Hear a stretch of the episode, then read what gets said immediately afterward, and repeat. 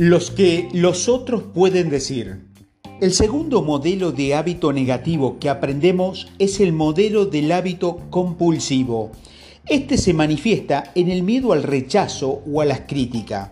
Todos somos sensibles a las opiniones de los demás, especialmente a la respuesta y reacciones de nuestros padres cuando estamos creciendo. Los padres suelen aprovecharse de la necesidad que tienen sus hijos de complacerles controlándolos y manipulándolos. Le dan su aprobación y apoyo o se lo quitan en función del comportamiento del niño en un momento dado. Cuando el niño hace o dice algo que los padres no les gusta, inmediatamente lo desaprueban y lo critican, puesto que el apoyo y la aprobación de los padres son como un salvavidas psicológico de la salud emocional del niño.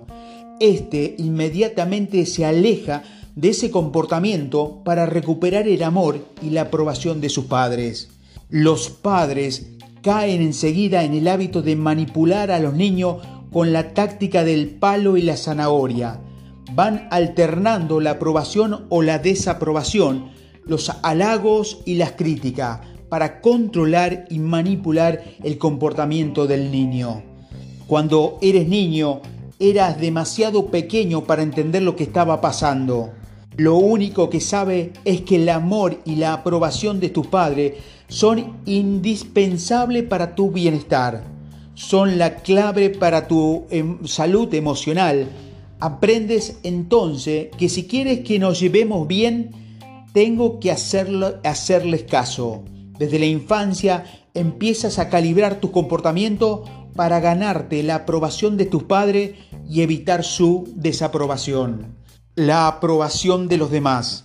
Cuando te vas haciendo mayor, cada vez eres más sensible a la aprobación o desaprobación de otras personas, tanto por los miembros de tu familia como por tus amigos y colaboradores.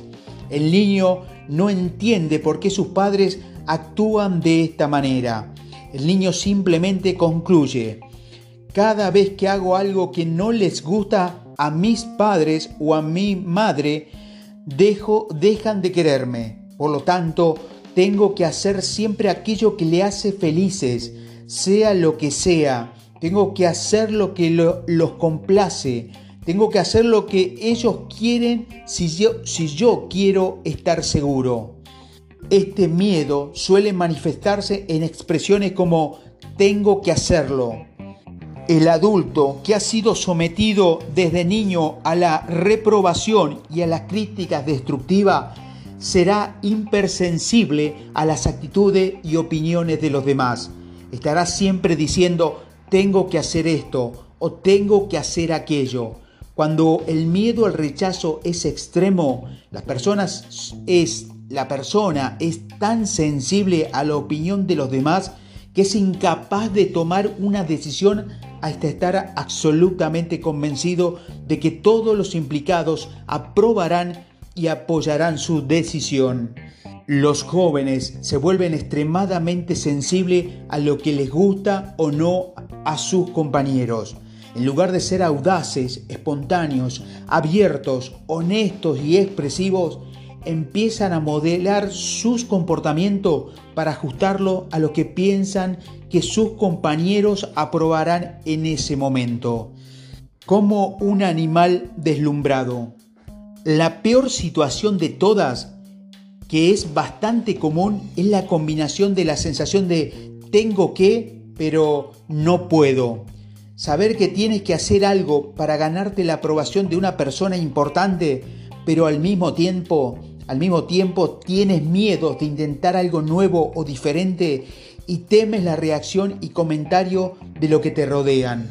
La causa original de los modelos de hábitos negativos se puede encontrar casi siempre en las críticas destructivas de la infancia. Muchas veces las críticas destructivas van acompañadas del castigo físico. En cualquier caso, el niño pierde rápidamente su espontaneidad natural y empieza a temer, a ser excesivamente sensible a las reacciones de los demás. todos los otros miedos que la gente tiene, el miedo a la pérdida, a la pobreza, a la vergüenza, al ridículo, a la enfermedad o a la pérdida del amor, hablar en público, arriesgar, a empezar o a probar algo nuevo o diferente, tiene su raíces en el miedo al fracaso y el rechazo que se originó en la infancia.